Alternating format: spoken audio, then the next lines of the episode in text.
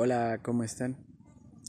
Bueno, voy a hablarles ahora un poco sobre el clima y qué es lo que está pasando acá. Bueno, Ecuador es una zona donde nos encontramos solamente con dos estaciones. Eh, no tenemos otoño y tampoco tenemos invierno. El invierno, bueno, el invierno severo como, como lo tienen otros países, lo tenemos, pero es, es más, más tranquilo. Eh, bueno, soy ingeniero agropecuario de, profesión.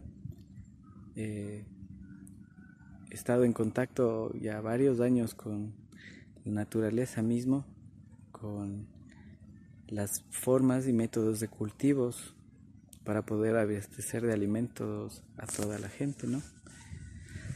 Eh, nosotros como, como parte de, la carrera siempre tenemos eh, la, la comparación o, la herramienta principal al clima.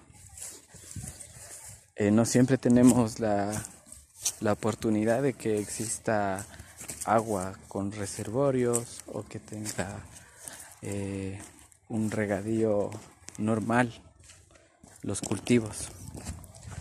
Eh, penosamente, penosamente, eh, ahora no podemos contar con, con una evaluación de pronóstico de tiempo, porque ya no se puede.